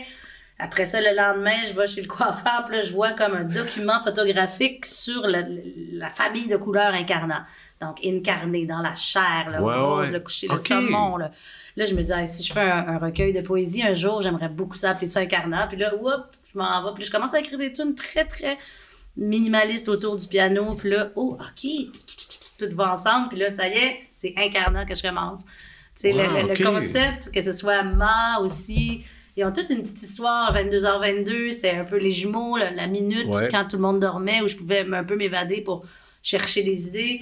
Fait j'ai beaucoup travaillé, moi, à partir de concepts comme ça, puis après ça, des idées de texte, parce que partir d'émotions, partir de sensations, de quelque chose que j'ai envie d'explorer, ça va souvent être mon point de départ. Puis après ça, ça, c'est une manière, mais beaucoup le- l'espèce de flow de groove, tu sais, de, de, de partir du studio de rien, puis là, ah, une idée d'un- d'un d'un tempo avec un genre de, de beat, euh, une couleur de clavier, puis là, là, là, là, tirer ces fils-là qui m'amènent vers un swing, un swing, un swing mélodique, tu sais, du yogourt, ouais, puis que là, je vais peut-être même ouvrir une piste, puis dire des mots. Puis Puis là, tu tricotes comme ça, ça. comme si les mots devenaient une autre instrumentation, ou en tout cas que le- le- le- la voix était ouverte pour que j'aille spontanément vers certains mots qui vont peut-être Ouais. m'amener vers. Fait que, il y a ça, puis il y a- il y a- avec les années, j'ai un peu, je me fais des petites jambettes pour pas être tout le temps dans les mêmes patterns. Fait que des fois, avoir fait, euh, pour Incarnat, j'avais fait ça, tu sais, avoir une- un réflexe piano-voix, mais là, muter le piano, puis réharmoniser. Tu sais, Ah. j'ai- puis après ça, j'ai j'ai écouté des entrevues, des podcasts avec James Blake, que j'affectionne particulièrement. Oh, yes. Un britannique incroyable Mais, hein. Qui, qui disait qu'il faisait ça, tu sais, aussi, de Ah, dire, ouais. OK, on, on a ta mélodie, tu l'as bâti à partir de tes réflexes que tu connais, mais maintenant, mute, puis réharmonise, puis fais-toi fais plaisir de découvrir où ça peut aller. OK. Puis souvent, que- sûrement, oui, justement, tu trouves, il y a des, des, des belles découvertes qui Ben oui, parce ça. que tu t'accroches à une mélodie, tout peut t'arriver harmoniquement après, puis tu, tu, tu reconnais peut-être moins ta Ouais. patte, qui est toujours la même, des mêmes progressions d'accords, de la Ouais. même façon de- d'aller vers un refrain. C'est drôle que tu parles de James Blake parce que dans ses deux premiers, deux premiers albums, il gardait la même ligne. Hmm. Conductrice, tout ça, répéti- répétitif, minimaliste. Puis là, après, c'est comme un peu dégagé Ouais. de ça, là. Puis il est parti il est devenu ailleurs. big à Los Angeles. Comment? Comment? il est devenu big à Los Angeles. Fait que là, Ouais, donc là, il y a de toute la l'argent. trap, les, les- les collaborations rappeurs. Non, mais je blague. Mais moi, j'aime ça, moi. Moi aussi, c'est pour c'est pour ça que je dis ça. Je pense qu'il y a eu un effet aussi de faire des albums à collaboration tout d'un coup, puis d'être dans un style peut-être un peu plus urban. Là. Je veux pas trop mettre des Ben étiquettes, ouais. mais, mais il a toujours gardé cette Oh, ouais, espèce de l'essence. côté tellement soulful. Puis, tu écoutes ce qu'il a fait dernièrement, euh, Music for Robots. Non, ça, c'est ça, euh, ouais, Mais ouais. non, mais c'est, c'est- ça ressemble à Robot. Ouais, ça, ça ressemble au titre de Ouais, ouais, de Pat ça ressemble à Watson. Christy, en fait. Euh, et là, c'est encore une fois un, re- un renouvellement complet. Moi, je Attends, peux pas j'essaie de le avoir, trouver. euh, Ah, je je- peux avoir plus de respect pour un artiste euh, Ah, je capote, moi, sur lui. avec autant de talent qui se redéfinit au niveau euh, Puis, sonore chaque fois. là. Vraiment. Puis tu parlais de, c'est drôle, tu parlais de, de collaboration. euh, Playing Robots into Heaven. Ah, voilà. Ah ouais, ça ressemble à Christy, là. On s'entend. Mais euh, oui, le, les collaborations. Euh, oui, toi, tu fais des collaborations ici, là, mais tu sais, est-ce, est-ce que tu as des collaborations rêvées que tu n'as pas encore fait? Admettons, pour un album, tu ferais tout ça, avoir des features de gens sais, mettons, je te donne un terrain large. Tu peux faire ce que tu veux. Tu peux aller chercher qui tu veux, quand tu veux. Qui t'irait chercher là-dessus? Écoute, il y a... Tu sais, j'ai pas besoin d'être trop loin. Est-ce que tu aimes collaborer? Ça, c'est une autre oui, affaire. j'aime collaborer. Puis j'ai appris à être à l'aise de plus en plus dans la collaboration. Puis, tu sais, ça c'est venu à partir d'expérience parce que, tu sais, je suis une personne quand même, autant j'aime les gens, je, suis, je pense, extrovertie principalement. Mais dans ma création, je suis très euh, dans ma bulle, au studio, c'est ça, j'avance mes affaires le plus possible. À un moment donné, whoop, je vais chercher en fin de course un co-réalisateur pour avoir un regard extérieur puis pousser. À date, j'ai fait ça. Je sais pas ce qui va m'attendre pour la suite. mais, tu sais, c'est un peu toujours un peu le même processus. Mais dans les dernières années, avec le projet Somme que j'ai fait avec Étienne Dupuis-Cloutier, les, les tunes pop. Euh, lui, il s'appelle Drums comme producer. Là. on a fait un album où chaque chanson était avec un collaborateur différent. Ça, ça m'a mis dans des situations, tu sais, faut qu'il débarque, la F débarque, tout le monde est sur son crayon, on part de rien ça donne une tonne à la fin de la journée. Quel plaisir de partager ben ça. Quel bonheur. Fait que là, même en faisant des trucs comme Star Academy, de me retrouver dans des. donner des cours, puis là, qu'on travaille ensemble, puis. Même moi, ça m'a permis de désacraliser le côté Ah, mais là, si je fais sortir quelque chose de pas bon, puis si la personne n'aime pas ça, puis si c'est complètement mauvais, puis cette petite voix-là, ouais. ça se travaille, ça. Ouais. Fait que moi, je pense que je suis rendue une meilleure collaboratrice que je l'ai été, puis que, que je que j'ai du plaisir, oui, à collaborer, mais je te dirais pas que c'est facile. Puis je, quand des fois, certaines personnes que j'ai approchées, t'es comme, ah non, moi, je. Moi, je suis pas capable, j'entends pas. Tu sais, la, peur est plus grande que le plaisir qu'on en retire, puis c'est bien correct. Mais euh, j'ai toujours été un peu partagée entre collaborer collaborer, mais aussi être un peu euh, orgueilleuse ou en tout cas d'avoir envie de sentir que je m'exprime pleinement quand je touche un peu à tout. Je ne vais pas me cacher. Je ne vais pas inventer ce que je suis pas. C'est-à-dire que souvent, je, tiens à, à, faire le beat, à essayer de produire le plus possible. Puis je ne vais pas tant faire, OK, un piano-voix, puis je le donne à quelqu'un, puis il fait tout l'arrangement, puis tout ça. Mon plaisir est là-dedans aussi. Mais ça, c'est spécial aussi. Ça, parce que c'est une recette qui fonctionne pour bien les gens, justement, juste piano-voix. Tu donnes ça, puis il y a un producteur qui prend, puis là, il réalise, puis tout, puis là, c'est fini. Ouais, puis c'est déjà beaucoup écrire une chanson. C'est pas évident.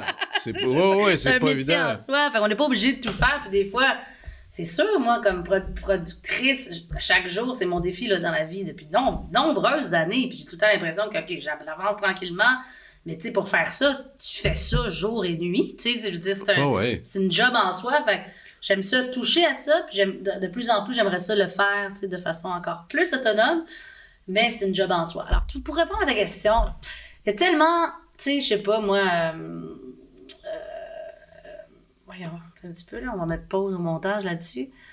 Euh, ah, Jesse McCormack, tu sais, j'ai ah, pas ben travaillé avec lui, j'adore sa musique, on prend un café ensemble, on est supposé, tu sais, j'adorerais ça. J'adorerais ça un album où je fais un petit peu avec telle personne, un petit peu avec telle autre personne, puis que finalement, c'est de la co-production avec des producers différents ça, ça pourrait être cool. Puis sinon, je dirais.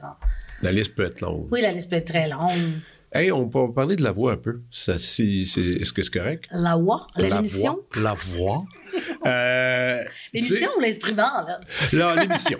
on parle de l'émission. Parce que les gens, souvent, ils parlent, ils vont parler euh, la vie avant et après la voix pour les concurrents. C'est vrai, ça, mhm. change vraiment. Mais on parle pas, je trouve, assez souvent de la vie avant, après des juges. Qui commencent à être nombreux au Québec dans l'historique de... Quand même. Euh, mais il y a quand même une vie avant, après de ça, non? Ben oui, il y a une vie... Moi, ça m'a étonné à quel point il y en avait une parce que quand j'ai fait la première année de la voix, moi, j'ai fait la 1 et la quatrième, comme les Olympiques. Ben ouais, c'est ça. Puis la première année a été probablement l'année qui a été la plus écoutée. C'est comme souvent. C'est nouveau, ouais, c'est ça. Mais là, j'étais aussi euh, très saisie du fait que, sans, penser que. Sans dire que je pensais que tout le monde au Québec me connaissait, mais il y en avait une méchante gang qui me connaissait pas parce que ah ouais, dans l'expérience de Star Academy avant, moi j'avais toujours refusé d'aller à Star Academy. Je faisais partie de ceux qui défendaient dans ma jeunesse l'idée que c'était pas des auteurs-compositeurs qu'on travaillait là-bas, puis que c'était très variété. Puis là, moi je voulais m'identifier différemment.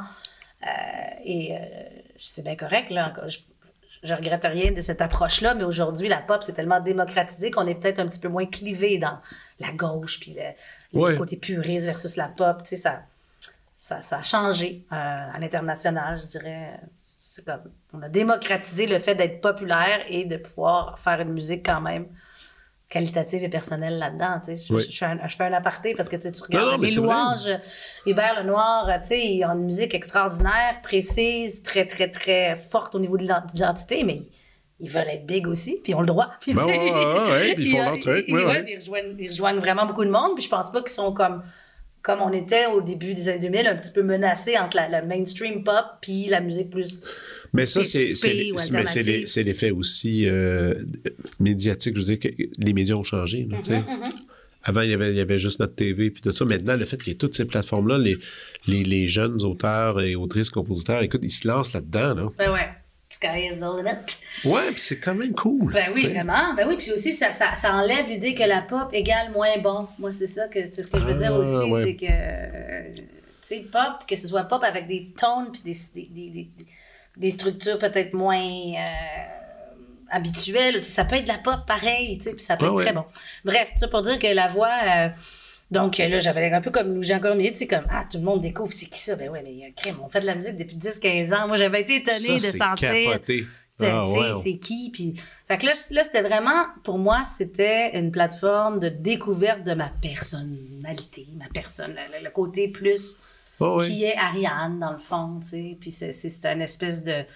C'est un vedettariat qui est décuplé du jour au lendemain. oui, oui, oui, carrément. que, si je faisais une saison de la voix, j'allais chez Ikea, puis c'était comme « Hey, c'est elle, je pense c'est elle! » Tu sais, de monsieur, madame. Mais ah, si je faisais pas la voix, je retourne chez Ikea, puis... Ah, il n'y avait rien. C'est ça. Fait que c'est vraiment une, période extrêmement concentrée d'exposition publique. Tu t'es pas fait rusher? Ben, des fois, c'était quand même intense, là. Puis il y a plein d'éléments dans la voix où, tu sais, des fois, j'étais un peu naïve, J'avais l'impression que ce serait plus libre au niveau de, des choix. C'est de la télé, c'est ça. Télé, ma blonde était comme Ariane, c'est comme une télé-réalité, là, tu sais, euh, c'est scénarisé. Puis moi, j'étais comme, voyons, voyons. Puis ah, finalement. Ah, moi, ça, ça c'est une affaire. Fallait quand les gens pensent que la télé-réalité, c'est tout c'est tout vrai, là. ça me fait capoter. Exact, exact. Mais tu sais, même, tu sais, la voix, on aurait pu penser qu'il y, en a plus. Je vais pas faire... Euh, non, non, c'est les gens qui écoutent, mais euh, c'est quand même assez. Euh, c'est ça. J'avais pas la, toute l'entière euh, liberté. Puis ce, ce qui, ce qui m'a fait le plus souffrir, c'est les réseaux sociaux à travers ça. C'est le fait de. Tout d'un coup, on t'a choisi comme coach, puis là, tu portes un jugement avec ton sens à toi, puis là, tout d'un coup, là, t'as le Québec contre toi parce que c'est pas le gars de chanteur de bar, de whatever, je pas, pas C'est ça, qui a pas fait la majorité. Puis moi, je suis une tête de cochon, c'est-à-dire que dans ma tête, j'étais comme, m'en fous, moi, c'est ça, tu sais. mais après ça, je trouvais ça tough de me ramasser des commentaires de l'espèce de grosse vague populiste, tu sais, qui te trempe dedans. Mais tu lisais? Ah ouais, moi, j'ai... Tu lis les commentaires? Ah ouais, j'ai pas... Non, oui! Oh my God! Non, mais moi, les critiques, les commentaires. Oh non! Euh, tu fais ça! Oh shit! T'es un peu, à un moment donné, t'es dans un. Tu sais, moi, je moments où c'est ça, j'ai fermé ça, tu sais, mettons, euh, le, le, le, drapeau gate, là, quand animé la Saint-Jean-Baptiste, ben tout ça, c'était violent, ça aussi, là, j'ai arrêté. Mais, mais justement, c'est, moi, il me semble, ça doit te taper le ben, moral, ben, C'est sûr, c'est comme, c'est un, ça devient comme. Euh, tu sais, t'essaies de te parler puis de dire, je suis plus fort que ça, ça, ça c'est pas moi qu'on adresse, c'est pas moi Ariane, c'est Ariane Moffat, c'est le personnage ah public, tu sais, c'est pas la personne que je suis. Les gens, ça se peut pas, là, qu'ils me traitent comme ça, tu sais. Mais c'est ça, c'est. fait que tu développes ça aussi, parce que si tu regardes rien, je sais pas. Moi, des fois, ça va peut-être aider à, à voir que je reste la personne que je suis, c'est sûr, tu me connais, là, je suis pas deux personnages puis tout, mais de, de voir que la, la personnalité publique, elle, peut être le punching bag, puis d'essayer de faire en sorte que moi, je suis assez forte pour faire comme, hey, c'est une mascarade, c'est pas à moi qu'on s'adresse personnellement, il y a personne qui me connaît là-dedans, là, tu sais. Puis la personne qui m'a chié dessus, pardon, j'avoue quand je mets de l'essence, puis elle est comme, ah, bonjour, la même personne sur Internet. Fait que, ben C'est quoi la valeur de, de ça? Mais c'est juste violent. Moi, c'est, moi si j'étais dans cette catégorie-là, moi, j'ai eu. Écoute, c'est rien, c'est rien par rapport à mm-hmm. toi. Mais tu sais, moi, je faisais des affaires à Radio-Canada, puis Radio, euh, mes chroniques du vendredi, puis on m'avait obligé d'avoir un compte Twitter. On tentait pas. On a eu le nombre de bêtises que je faisais. Puis c'était juste six minutes par semaine. Je parlais tellement. Il est-tu plate avec son Ah, dit. ouais. Puis là, oh mon Dieu. Écoute, c'était des bêtises. Des fois, je ben, voyons donc. Puis là, j'imaginais, vous autres, Ouais, c'est ouais, terrible. Fait Là. que ça, c'est. Puis au niveau de la. de la- tu sais, tu me dis, tu lisais ça. Ben oui, mais c'est. C'est sûr que ça n'a pas de bon sens, puis ça parle aussi que de développer une forme de dépendance Ouais. au téléphone à travers ça. Tu ça, c'est tout pas sain pour un, un artiste, euh, que ce Tu soit le des- concurrent tu ou le fais-tu des pauses? coach. Tu fais-tu des pauses de téléphone? Tu mets dessus, des fois, tu fais comme, je, je débranche. Je devrais plus, vraiment. Euh, C'est ah, un enjeu. tu C'est un enjeu dans le couple aussi. C'est comme, tu sais, des pauses. Tu je suis avec quelqu'un qui, qui est psychologue, qui, qui Ouais. voit les recherches, le- qui, qui, comme, pourquoi il n'a pas encore la bande d'avertissement de ça va killer vos enfants, tout ça. Là, tu sais, pourquoi Ouais. il n'y a pas plus de légifération sur euh, le, le côté néfaste? Puis là, moi, je suis à côté, puis je suis comme, ah, mes réseaux sociaux de chanteuse, c'est important. Bref, Ouais. tout ça, c'est très euh, discuté. Et euh, c'est sûr que je. Parce que ta blonde n'est pas très réseaux sociaux. Elle ne l'est pas du tout. Elle ne- Ma blonde non plus. Zéro. Son- elle n'est pas là-dessus. Elle sait pas c'est quoi. Elle veut rien savoir. Puis elle n'a pas une opinion très favorable. Non. Puis ça, les, Elle trouve qu'il y a beaucoup de justifications pour ça, mais que c'est tellement pas aussi nécessaire que ce que je pourrais défendre des fois. Puis Ouais, je crois. Ouais, c'est un comme. cercle un petit peu, c'est un petit cercle vicieux. C'est vrai que c'est une quête euh, un petit peu insatiable de, de reconnaissance aussi, d'exister à travers ça. Ouais. C'est- C'est futile. C'est pas comme une vraie relation amicale. C'est pas comme un. Mais la critique, ça aussi, tu le lis encore quand même. Les critiques euh, officielles. euh, Ah, j'ai lu parce que moi, je pense que c'est un dialogue qui puisse être. euh, Ouais. Mais malheureusement, les critiques ne sont. C'est rendu Ouais. que c'est du blogueux euh, de, de- tu sais, qui va voir un show puis qui a pas. Non, des critiques, il n'y en a plus vraiment. C'est ça. On ça. en Je veux a pas plus. faire la fille. euh, Non, non, la mort- Dans la- mon temps, il y avait des vraies critiques, nanana. Ben oui. Mais- On, peut, on peut le dire aussi. oui, parce on peut que, dire que c'est un métier qui est, qui est porté à disparaître, comme, Ouais. comme, plein malheureusement en journalisme. euh, la même chose. Il y a des gens qui se sont inventés. La démocratisation de, de pouvoir s'exprimer fait en sorte que. Faut, faut- c'est ça, faut pas donner de valeur trop à tout, mais je pense que de, de- de- de lire un peu quel est le regard est porté sur ce qu'on a envie de, de- de- de- d'envoyer, puis de. Ouais. Ça peut pas être mauvais. euh, Non, pas. Moi, je, je lis quand même, même, même en musique classique, nous, on est rendu, on n'a presque plus rien. Mhm. On avait deux, on, a- on en a deux, puis même là, ils vont pas tout couvrir. Mhm. Bon, là, c'est super. C'est vraiment, c'est difficile d'avoir des lignes. Des lignes écrites sur nous autres. Vous Ben, autres aussi, comprends. même. Vous Ben autres, oui, de plus en plus. Moi, dans presse. premières, tu sais, moi, j'ai fait euh, euh, Outremont deux soirs avec Incarnat. C'était dans les premiers shows de retour. Puis j'avais pas de couverture, là, Ça, de- des médias principaux, c'est l'écrit. Puis je sais que j'ai été chanceuse dans ma vie, que, tu sais, j'ai aucune plainte dans le département Non, par rapport à l'ensemble de... Mais, me semble, tu sais, j'étais comme, ah, il y a personne qui couvre ça. Ma première de show de cet album-là, c'était... Pour moi, ça avait un impact quand même, tu sais. Ouais, ouais. Ça veut dire quelque chose aussi, là, tu sais. Non, non, on est. Ben, ouais, c'est comme on dit, ouais, faut pas être déprimé. Faut pas être déprimé. Hey, by the way, c'est vrai, j'ai oublié. Ah, j'ai oublié au début. Joyeux Noël. Aujourd'hui, c'est Noël. Yes! T'es-tu prête à faire ton magasinage? Euh, semi, semi, tu sais. Que- Je, je me sens pas trop trop en retard, mais je me dis juste, il reste-tu de la magie après un mois de grève? Moi, c'est ça ma préoccupation, c'est le, le réservoir de magie des fêtes avec les enfants. Ah, ouais, parce que t'as fait, tellement fait d'activités. Exact. On est allé ouais. au chalet, on a skié à la mi-décembre, euh, tu sais, là. Fait que là, c'est comme, Ah, OK. shit, ouais, c'est vrai. Non, mais c'est des problèmes euh, d'abondance, là, que je te dis là. Mais, mais oui, je, je, on essaie de planifier, là. euh, Toi, t'as pas le Noël triste. T'as le Noël joyeux? J'ai le Noël assez joyeux, puis euh, des fois pas réaliste, parce que je, je, je projette des choses dans ma, dans ma fantaisie qui Ah se ouais. veut joyeuse, puis finalement, ah, ouais, c'est pas comme. C'est pas comme on pensait. y a quelque chose de plus dole que d'offrir un cadeau dont t'es tellement heureux d'offrir, puis que la personne fait juste comme, non. Puis ça, je l'ai vécu avec mes enfants, là, tu sais, Ben tu dis, ça va être écœurant, elle le déballe, elle, elle le dépose tout de suite. Ben, OK, Mais merci. tu trouves-tu qu'on n'apprend pas en tant que parent? Euh. Je- Dans le sens que moi, je suis comme.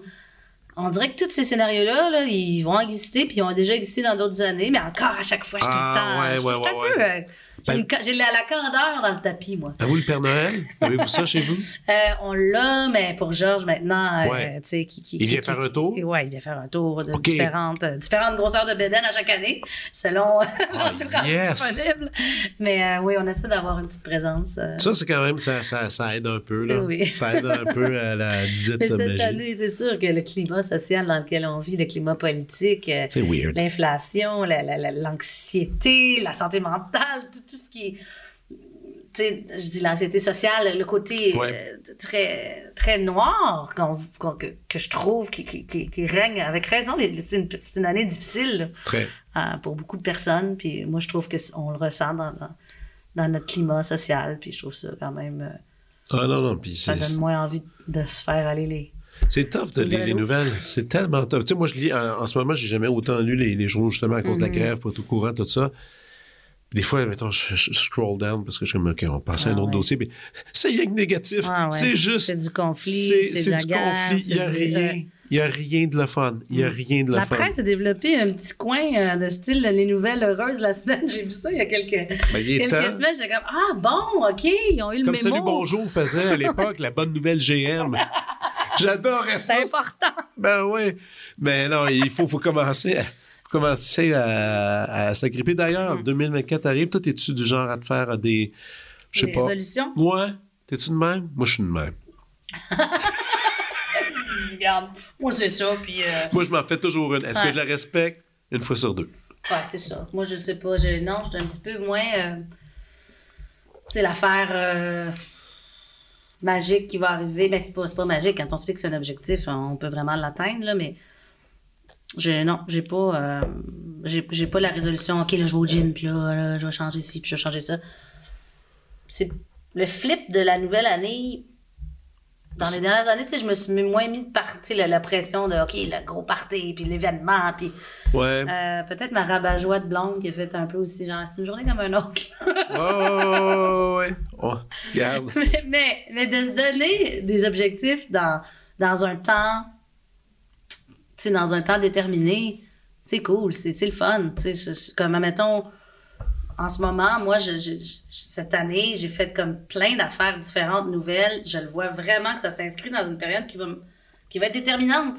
D'arrêter de, de, tous les réflexes, et de dire oui, à, accepter de faire des trucs qui me déstabilisent, qui me qui ressemblent à rien de ce que j'ai pu faire avant, parce que je me dis, bon, regarde, je me planterai, je me planterai. On dirait que je me dis, bon, ça date, ça va quand même bien, là. Arrête d'avoir peur de dire oui à quelque chose, puis... T'as-tu peur, des fois? Oui, ben oui. Tu sais, là, j'ai été demandé pour enseigner... Euh, euh, ben là, je sais pas. Moi, je devrais dire ça, mais euh, une classe de, sur le songwriting dans une université. c'est plus un atelier où je charge okay. cours comme toi. Euh, je dis-tu oui, je dis-tu non? Ben oui, tu dis oui. Ben c'est ça, mais en même temps, tu dis oui, à l'université, là, puis le songwriting, ça s'apprend-tu, tu sais, comme, comment je me, tu sais, comment je, me place pour être, penser que je peux être la bonne personne pour transmettre ça? Ben écoute, premièrement, tu es la bonne personne parce que tu en as écrit. Ben, il y a, y a ça. Il y, a ça. Deuxièmement, tu as raison, il n'y a pas vraiment une école pour ça, mm-hmm. mais le partage de ton école va aider. Peut-être que, tu sais, je sais pas combien il y d'étudiants dans la classe. Mm-hmm. Mais tout, tu me fasses le côté orienteur, toi qui es enseignant, ouais, ouais, ça. avec mais, témoin. mais ce qui va être intéressant dans cette classe-là, probablement, puis je te le dis pas mal à 100% que les gens vont sortir de la classe, puis probablement 50% de ce que tu as enseigné, ils l'utiliseront pas. Mm-hmm. Ça, c'est sûr. Mais le, il va y avoir deux, trois trucs qui vont les, qui vont les capter puis que ça va devenir un outil. Un outil qui va les, pour les suivre. À jamais. Mm-hmm. Mais rien que pour cette raison-là, tu le fais. Mm-hmm. Rien que pour cette raison-là. hey, go. Hey, non. Mais non, mais. Puis après, c'est le fun parce que tu recroises des étudiants plus tard puis ils te le disent. Hey, la fois que tu m'avais dit ça. Puis là, tu fais Ah, ouais, OK, c'est ça qui t'a marqué. Puis c'est ça qui t'a aidé. Oui, ça m'a fait. Tu sais. Puis moi, je trouve aussi que c'est intéressant dans le milieu de l'apprentissage, l'échange avec, tu sais c'est des peers, dans le fond, parce que je ne crois pas à la hiérarchie, dans, en tout cas dans cet exercice-là de songwriting.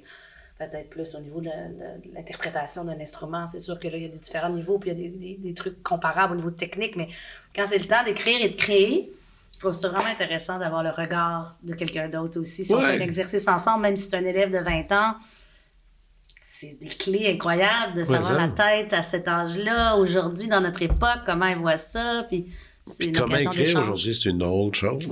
C'est une autre chose. Des fois, peut-être que je catégorise ça pas de la bonne façon, mais j'ai l'impression souvent que c'est du. sais, comme toute ton idée tantôt de thématique, de mm-hmm. chasser, un, chasser un nuage que tu, que tu vas mettre devant toi pendant un bout. Exact. Euh, j'ai l'impression que c'est pas nécessairement ça aujourd'hui. Non, c'est sûr. La notion de l'album complet, c'est moins plus dans l'éphémérité, une chanson à la fois. Puis... Je trouve ça intéressant quand même, toute l'esthétique hip-hop, justement, euh, mm-hmm. surtout hip-hop, de faire des. sortir des deux, trois tonnes par année, puis toujours rouler des shows. Mm-hmm. Puis le show, ben, il, se modifie un peu, mais c'est. Mais aussi, tu vas chercher peut-être un peu de revenus dans des endroits où maintenant, avec la musique, euh, produire de la musique, travailler un concept pendant un an pour euh, être streamé puis faire 0.0002. Mais toi, ça t'intéresserait pas de prendre un chemin comme ça? Ben, effectivement, si, là, je suis à la croisée des, des, des, chemins dans, dans, dans, ma façon de voir mon métier d'auteur-compositrice, là, de, euh, c'est parce que euh, je vais redéfinir probablement ma façon de... De faire. Oui, de faire. Puis, puis pourquoi pas? C'est-à-dire que ça peut rester aussi créatif, mais peut-être tu te saignes moins à, investir tellement de temps et d'énergie et d'argent pour faire quelque chose qui va tellement être éphémère. Argent. Ben oui. Ça coûte cher un album. Ça ben coûte oui, cher. Ça coûte cher. Puis tu sais, la, fameuse phrase d'être subventionné, vous autres, puis tout. Je veux dire, non, non, pas à 100% puis pas, tu sais, c'est sûr que payer pour faire des albums. Puis pas rien que ça. Cet automne, euh, il y a eu tellement de refus euh, de, de, de, des artistes établis qui n'ont rien eu. Tu sais, c'est super tellement raison. Je travaille beaucoup avec aussi des artistes dont c'est le premier projet euh, ben tu sais, qui arrivent puis qui veulent faire un album, puis des refus, puis des refus, puis des refus. Puis déjà, tu sais, avec une tête avec, qui, qui s'est mm-hmm. développée, là, tu sais, leur demande, elle est... Exact, bien entourée, la bonne musique. Ben ouais. Euh, Donc, c'est pour ça que. On ne disait pas qu'on voulait pas être déprimé tantôt. Non, ouais, ouais, ouais. Mais gars, hey, on va passer tout de suite à la prescription, si tu veux bien. Let's go.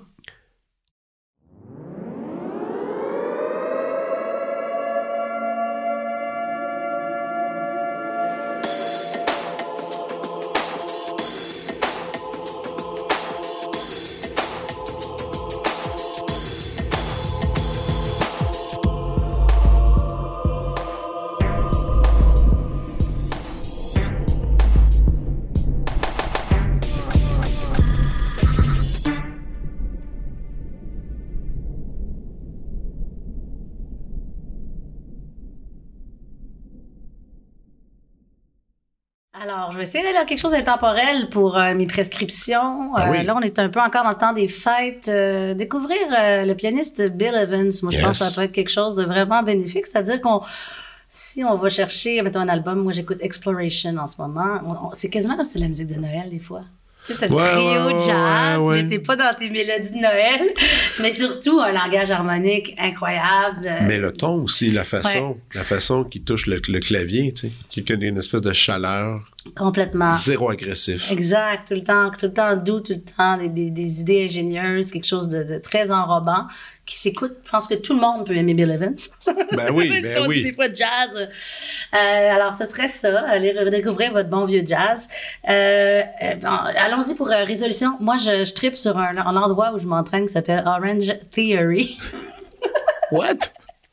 Alors, allez vous inscrire. Je fais la promotion de mon gym. Orange Theory. Orange Theory. Alors, si tu veux être un petit rat de laboratoire pendant une heure dans un lieu, il y en a plusieurs succursales, mais tu es un peu monitoré, pas un peu, avec un, un, lecteur de fréquence cardiaque et tu te fais driller pendant une heure entre rameur, euh, tapis.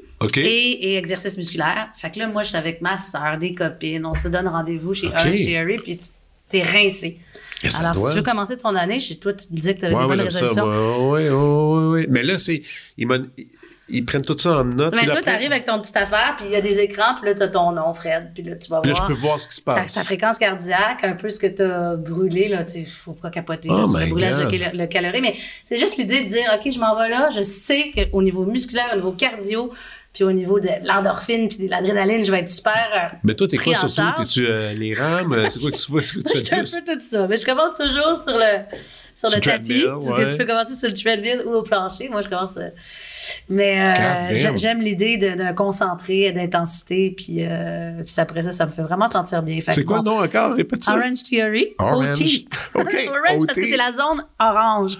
Donc, t'es pas dans ton rouge. Tu vises à être juste avant puis de rester longtemps là-dedans. OK. Je veux pas, tu sais, dans la culture de l'entraînement pour survivre et tout, mais crime, je trouve que c'est un concept qui fait ses preuves que j'ai. Alors, si tu as une résolution, abonne-toi. La voilà. Puis l'autre, j'ai hésité, là, parce que je pourrais parler de, de, de films, de trucs, mais mon amour de, de, de, du programme avec lequel j'enregistre la musique, Ableton Live. Il y a des versions gratuites de ça. Je connais pas ça. C'est ça. Fait que, tu sais, il y en a qui travaillent avec Pro Tools, il y en a qui travaillent avec GarageBand. Mais en fait, c'est seulement ces deux noms-là que j'entends ah, constamment. donc, Ableton Live, n'importe qui qui a le goût d'explorer, de faire de la musique, peut en avoir une version gratuite dans son laptop, puis gosser à s'enregistrer.